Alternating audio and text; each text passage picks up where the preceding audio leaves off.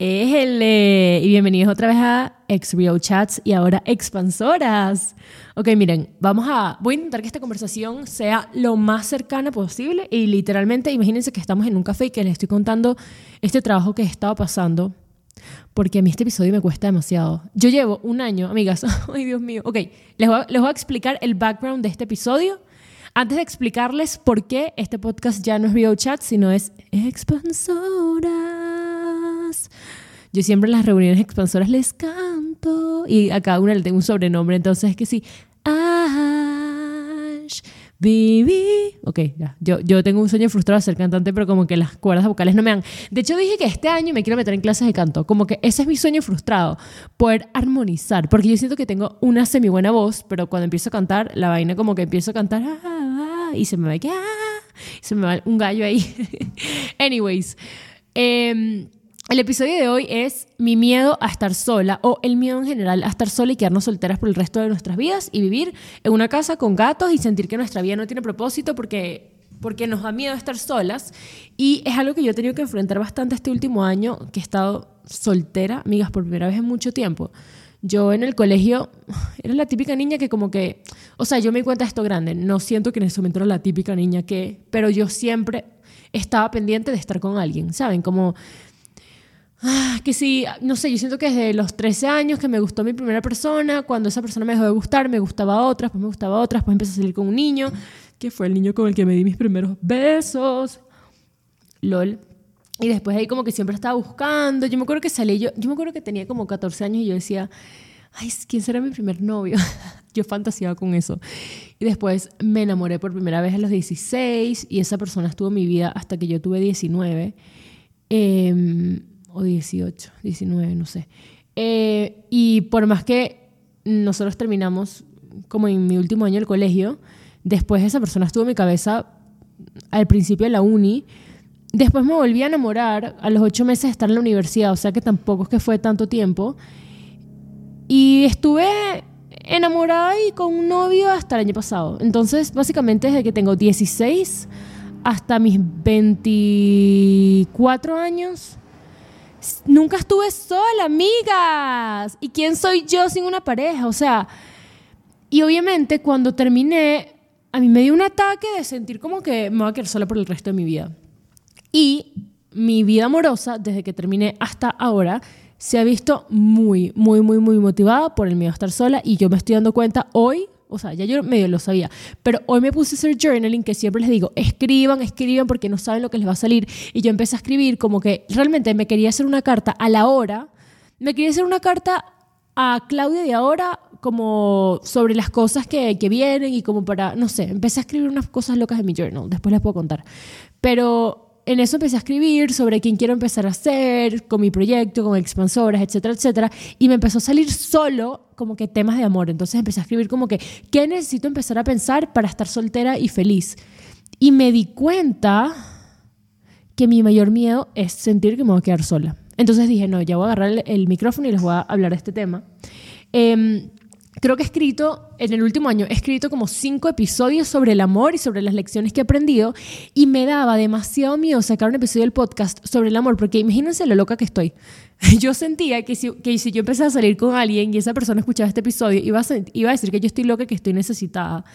Y como que lo iba a asustar. Entonces yo decía, no, ni de vaina, yo saco un episodio de amor hasta que yo no me consiga a alguien y esté estable y ya no me importa lo que la persona piense de mí. Entonces como que ahí sí puedo. Y dije como, brother, mi propósito de vida no es conseguirme a alguien para después poder empezar a ser libre, sino es ser libre ya y la persona que me llegue, me llegue y si no me llega, no me llegó. ¿No? Ay, qué miedo. No, mentira. No, sí da miedo, sí da miedo.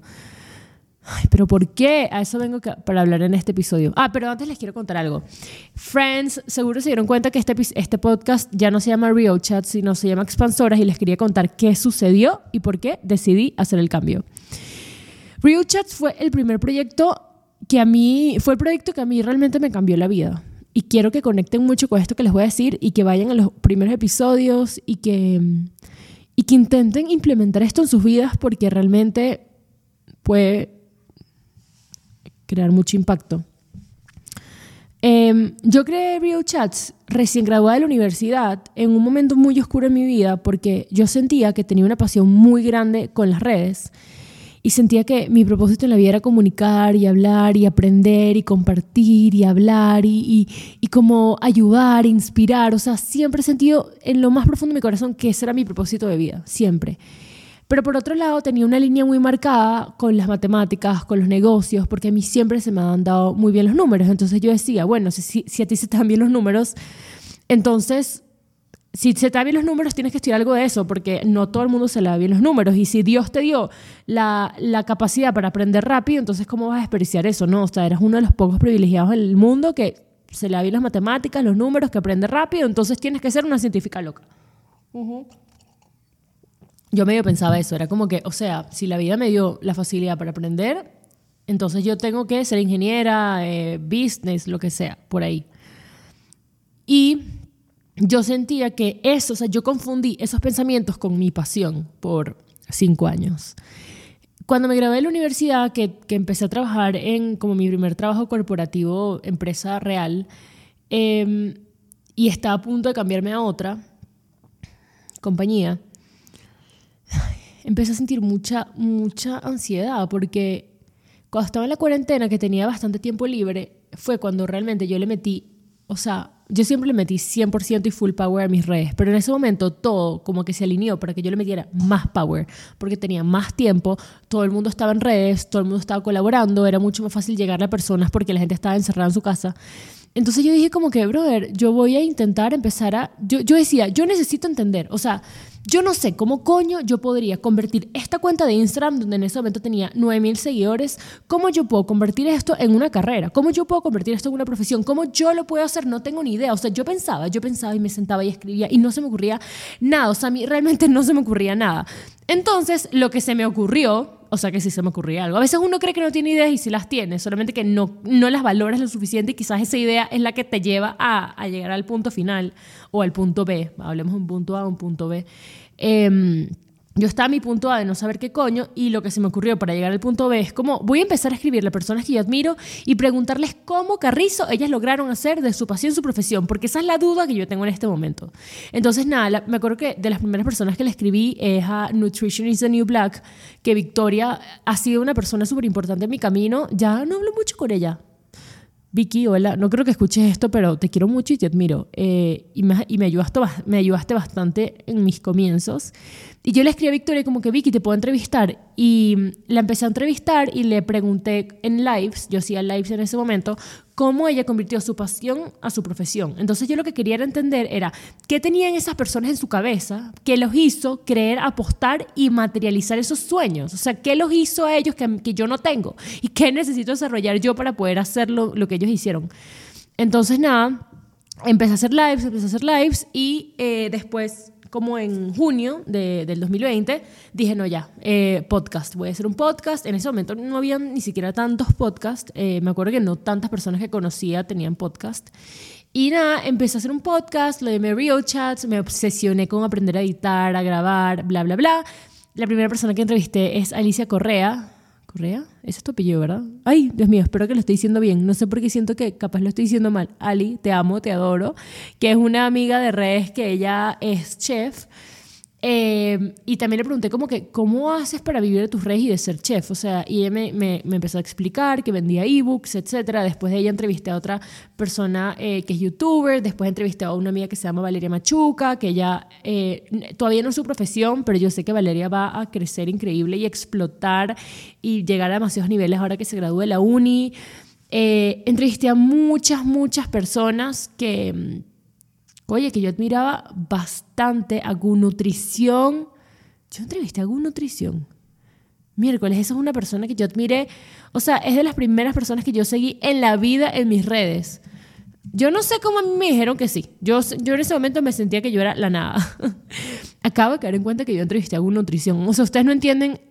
Es, para mí era como Stasha Fitness, que la seguía con, desde que tenía 12 años sobre fitness.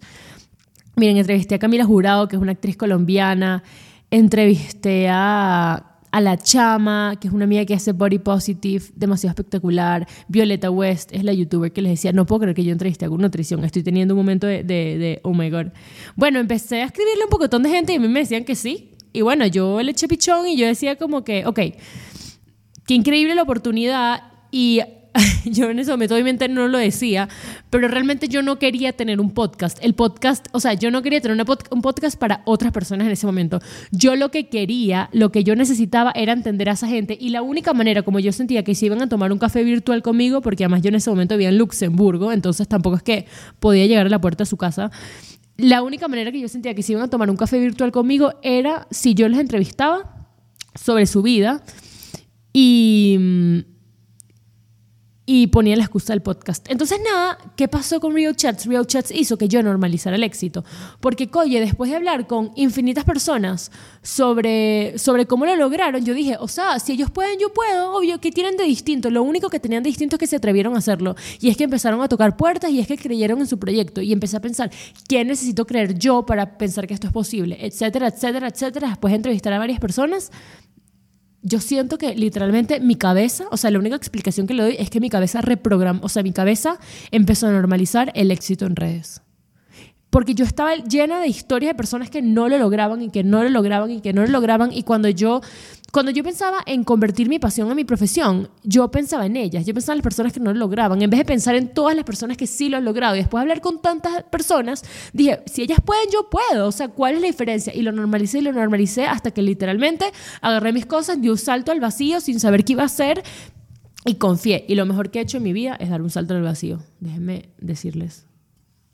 En verdad, es la mejor decisión de mi vida. Mm.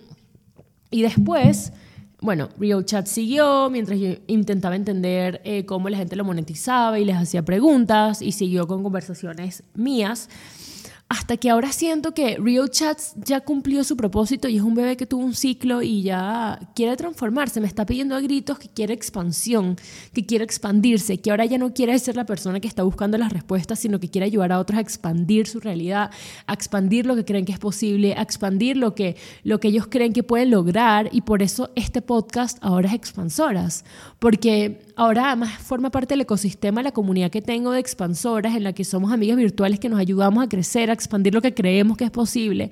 Hago talleres, traigo invitados, es una comunidad privada en la que estamos 24/7 en contacto por Telegram y, y, a mí me ayudó también a creer que muchas otras cosas son posibles, pero ya no se trata de esas conversaciones que vienen desde la duda y del no sé qué quiero ni no sé cómo lo voy a lograr, si vienen, sino que vienen de déjame agarrarte la mano y agárrame la mano porque vamos a expandirnos juntas.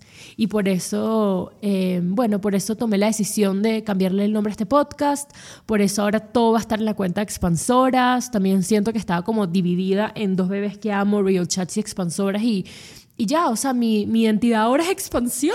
Yo quiero expandirnos y quiero, y quiero creer que todo es posible. Ok, entonces, bueno, tomé la decisión. Ok, en el episodio de hoy vamos a hablar sobre eh, el miedo a estar solo. El miedo a estar solo. Ay, Dios mío. Em, a mí me da pánico. A mí me da pánico y me da terror quedarme sola. Esa es la verdad. Este episodio, amigas, no es como que voy a enseñarles una lección que aprendí, simplemente quiero como hablar. Quiero que esto sea una conversación desde la honestidad, desde la honestidad sobre lo que yo siento, sobre mis miedos, para que sepan que no están solas y para ver si yo también empiezo a sanarlo, de alguna manera. Em, sí, me parece, me parece importante hablar de estas cosas, no da como miedo, aceptar que nos da miedo estar solos. Cuando estar solo es uno de los portales más bellos para conectar contigo, y uno de los momentos de tu vida que te puede enseñar más sin que tú lo sepas, porque te hace confrontarte contigo, te hace ir más profundo, te hace dejar de evadir los problemas que tú tienes para atender a otra persona o para sanar las cosas con otra persona o para estar constantemente viendo qué haciendo. O sea, es como que de repente no, no tienes una excusa, no tienes un escape, puedes escaparte en la rumba. Puedes decir, me da miedo estar sola y no lo voy a aceptar ni lo voy a indagar en el por qué, entonces voy a salir todos los fines de semana, voy a estar con personas así random, voy a mm, distraerme todo el tiempo. Pero si utilizas esto, este portal y te das cuenta que hay algo que te da miedo, como para indagar en eso y estar más en paz sola, yo creo que son las bases para poder elegir bien cuando te llega una pareja. Em, y esto me di cuenta porque estaba reflexionando, estaba haciendo journaling y estaba reflexionando sobre las razones por las que yo he estado con las personas que he estado eh, desde que terminé mi última relación. Y me di cuenta que, que no vino desde el, oye, me parece interesante y, y vamos a ver qué surge, vamos a conocernos, sino desde el, mierda, hubo química con esta persona, me cae bien, quiero, no quiero que se me vaya porque me da miedo estar sola, entonces me volví ansiosa y empecé a correr. Y fue mutuo, la verdad es que las, las personas con las que salí ha sido medio mutuo hasta que los dos y que... y entonces, y yo como que yo quiero viajar y ser independiente y, y, estoy en un momento muy cool en mi vida como que de construir muchas cosas y, y la otra persona como que, mierda, yo también estoy en un proceso y es como que, ¿por qué corrimos?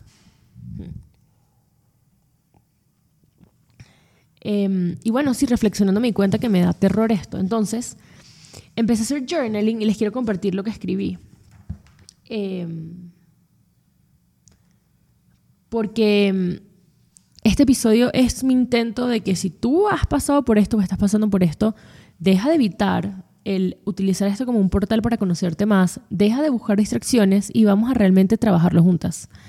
Vamos a realmente buscar dentro de nuestras, nuestras cabecitas qué necesitamos creer para que nos permita empezar a relacionarnos bien y no es de este miedo. Y también entender de dónde viene este miedo. Por general, cuando tienes un miedo, hay un miedo del miedo. Por ejemplo, a mí me da miedo estar sola, pero realmente lo que me di cuenta escribiendo es que mi verdadero miedo es que me da miedo que toda mi vida y todos los esfuerzos que hago y todo lo que he logrado no lo puedo compartir con nadie, porque siento que si yo lo comparto con alguien que me hace sentir como única o especial o que yo he logrado cosas increíbles, entonces todo lo que he hecho vale la pena. O sea, yo siento que yo necesito compartir, ay amigas, qué horrible, yo, necesito, yo siento que yo necesito compartir todo lo que he logrado con alguien para yo sentir que realmente soy como, tengo ese mérito. ¿Y por qué yo no me doy ese mérito? O sea, porque yo no puedo ser la persona que, que es mi mayor fan. Al final siempre estamos buscando en otros la validación, el amor, el respeto que nosotros no nos damos. Y cuando tú realmente sabes lo que tú vales y tú sabes lo que lo, lo, lo increíble que eres y tú sabes que todo lo que haces tiene mucho mérito y dejas de buscar eso afuera. Cuando tú realmente te crees ese cuento, tú, tú, pero de verdad, o sea, como que lo sientes, sientes ese calorcito en el corazón que te dice, lo estás haciendo increíble. De esa completud yo sé que siempre nos dicen, ay, tienen que ser dos naranjas completas, pero sí, o sea, ¿y qué pasa si yo soy una persona, yo soy, por ejemplo, una persona súper independiente, que amo pasar tiempo sola, que tengo miles de amigas, que tengo una empresa que amo, yo estoy completa, pero estoy completa en la superficie, o sea, mi vida, tengo una rutina que amo y la hago sola y voy al gimnasio y me puedo ir sola a un bar y me puedo ir sola a comer y me puedo ir sola a, hacer un picnic. Yo puedo estar mucho tiempo sola, pero yo puedo estar sola en la superficie. O sea, esto es lo que me estoy dando cuenta hoy, literal. Yo, para mí es fácil estar sola en la superficie y hacer miles de cosas solas, pero realmente por dentro hay un, un pedacito de mí que siento un vacío. Y lo identifiqué porque estoy ahora en Ciudad de México y estoy quedándome en casa una amiga sola y, un día, el primer día que ella se fue, me dio un ataque de soledad horrible que me empezó a sentir muy mal, pero profundamente empecé a sentir como que un sinsentido. No sé cómo explicárselos porque no es algo que me pasa mucho, pero me pasó. Y yo dije, ay, aquí hay algo que no he trabajado. Era como que el estar sola en una casa espectacular, porque la casa de mi amiga es espectacular, es demasiado bella.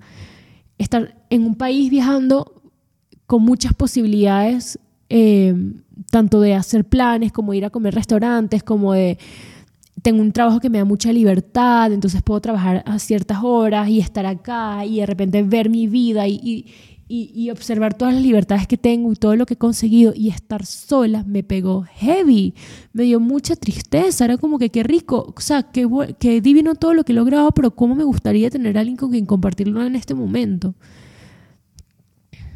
Y de ahí viene la, manera como me he relacionado. Es como quiero desesperadamente a alguien con quien compartir esto. Pero la verdad es que la clave consciente no quiere a cualquiera. Yo no quiero a cualquier persona. Yo quiero a alguien que yo también admire. Yo quiero a alguien que tenga un proceso que, que se trabajado.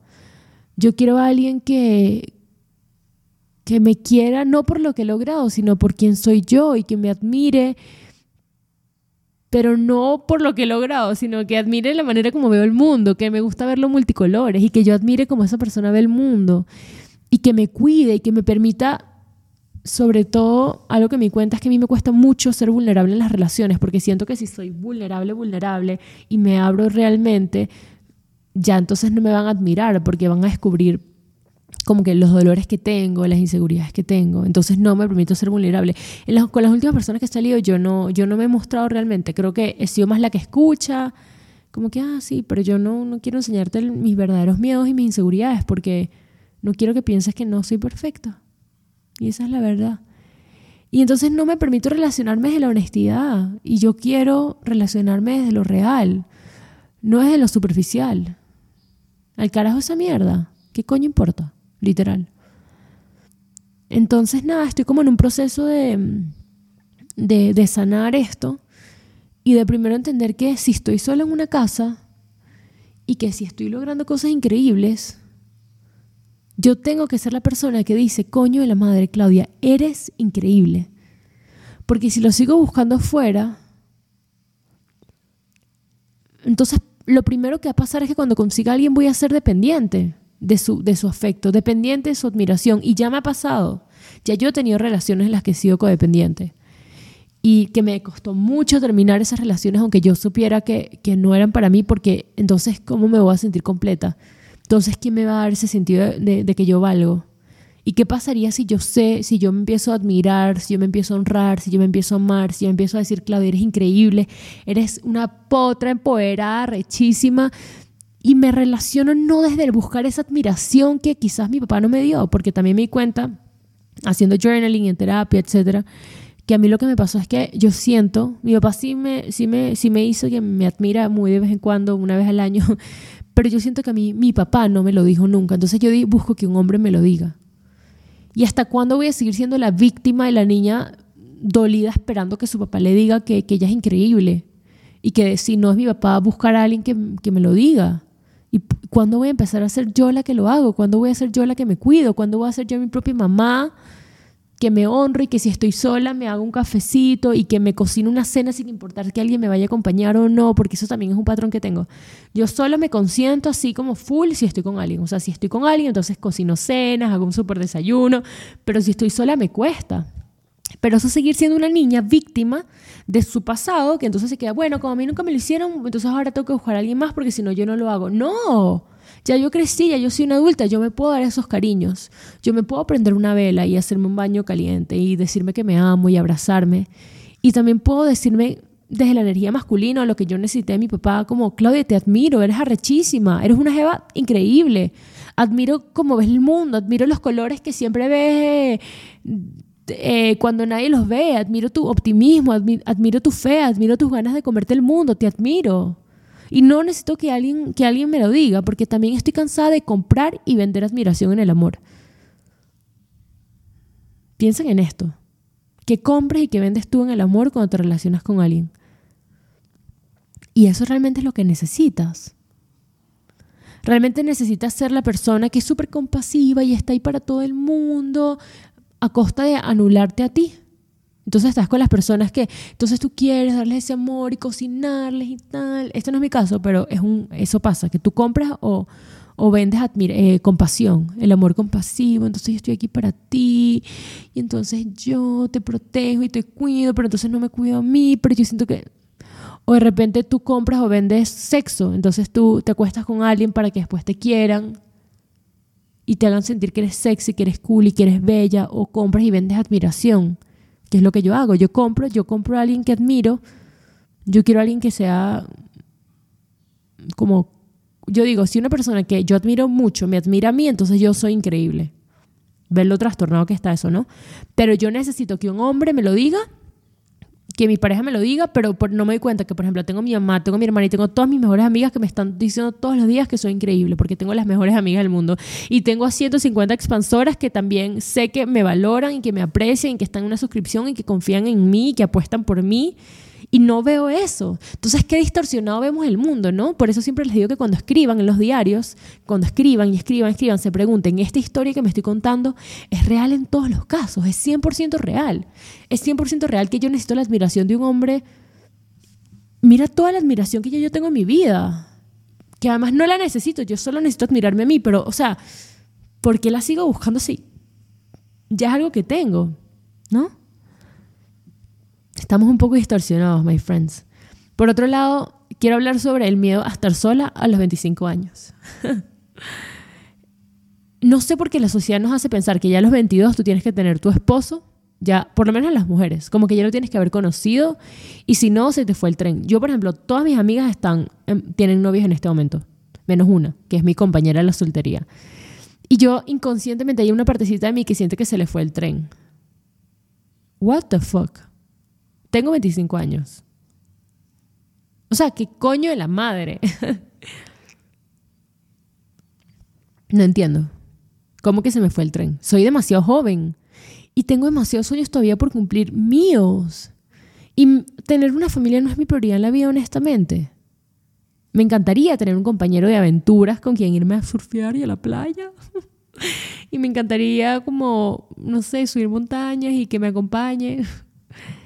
Pero tener una familia no. Y, y, por otro lado, ¿qué es lo peor que podría pasar si estoy sola? Yo creo que lo que peor que podría pasar si estoy sola es estar sola queriendo estar con alguien y no ver la belleza de estar sola. Porque a veces estamos viviendo en el mejor momento de nuestra vida y no nos damos cuenta. Y eso me pasó hoy. Por un momento empecé a grabar este episodio porque estaba pensando, mierda, se me va a ir el tren. Y de repente me di cuenta que llevo cinco horas en airplane mode, no le tengo que contestar a nadie, que me hice, me he dos cafés deliciosos, que he estado escribiendo, que tengo todo el tiempo del mundo para mí y que me siento llena, o sea, realmente siento un fueguito en mi corazón como de cuando se sienten divinos, ahora me siento tan bien. Y era como, estoy en el mejor momento de mi vida. Y lo voy a despreciar pensando que necesito algo más, cuando ya lo tengo todo. Y si eso llega, bienvenido sea, tienes las puertas abiertas. Pero no se me está yendo ningún tren, no hay ningún tren que perseguir. El, tren, ya estoy montada en el tren. Entonces es como que ¿qué estoy pensando que me falta y a costa de eso no veo lo que ya tengo, ¿no? Em, es hacer un poco las paces con, con que la soledad también es bella. Y si no lo crees, porque profundamente a veces yo no lo creo, ¿qué necesitas creer para darte cuenta que la soledad es bella? ¿Qué necesitas ver dentro de tu vida? Yo, por ejemplo, tenía que observar que no hay nada, o sea, que en verdad me gusta estar sola, me encanta, que me llena. Y no lo había reconocido nunca porque, porque siento que si entonces me gusta estar sola, entonces nunca voy a conseguir a nadie. Y por otro lado, ¿qué importa? O sea, es muy, a mí me cuesta decirlo, ¿cómo que qué importa? ¿Cómo que qué importa? Yo sí quiero a mi pareja. Pero Amigas, es mejor estar sola que mal acompañada. Y es un dicho muy conocido, pero a veces es difícil verlo. Yo estuve mal acompañada un tiempo, porque mi, última relación fue una relación bellísima, solo que ya llegó un momento que yo sabía que se tenía que terminar y no, no, ninguno de los dos sabíamos dar el paso. Y ese tiempo a los dos nos hizo mucho daño y ahora estoy mucho mejor que en ese momento, pero estaba acompañada. Y el estar acompañada sin sin un sentido no es mejor que estar sola. Es mejor estar sola, créanme. Y esas son las cosas que uno tiene que empezar a poner en perspectiva para dejar de ser víctima de esos pensamientos que vienen de creencias de tus papás, que te esos pensamientos vienen de las películas, de Instagram, de la gente que tú sigues, de tus amigos. Crees que vas a estar siempre mejor acompañada o que vas a estar mejor ahí, pero es que vas a estar mejor. El único momento en el que vas a estar mejor que nunca es ahora, si tú lo decides.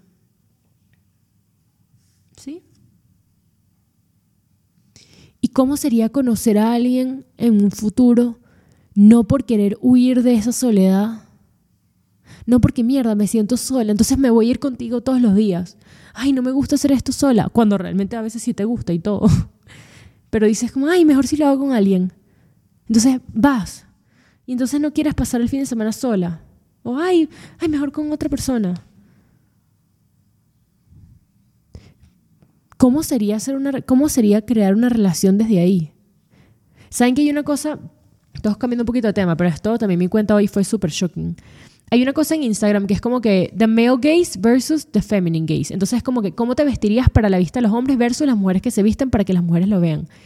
Y yo me di cuenta que cuando yo a veces, bueno, no a veces, siempre, cuando yo, miren que heavy esto, yo cuando me he visto como para salir una, una fiesta, yo me veo e inconscientemente me estoy viendo desde los ojos de un hombre. Es como que, ay, me veo sexy o me veo bella, me pongo mis, mis ondas que me parecen bellas.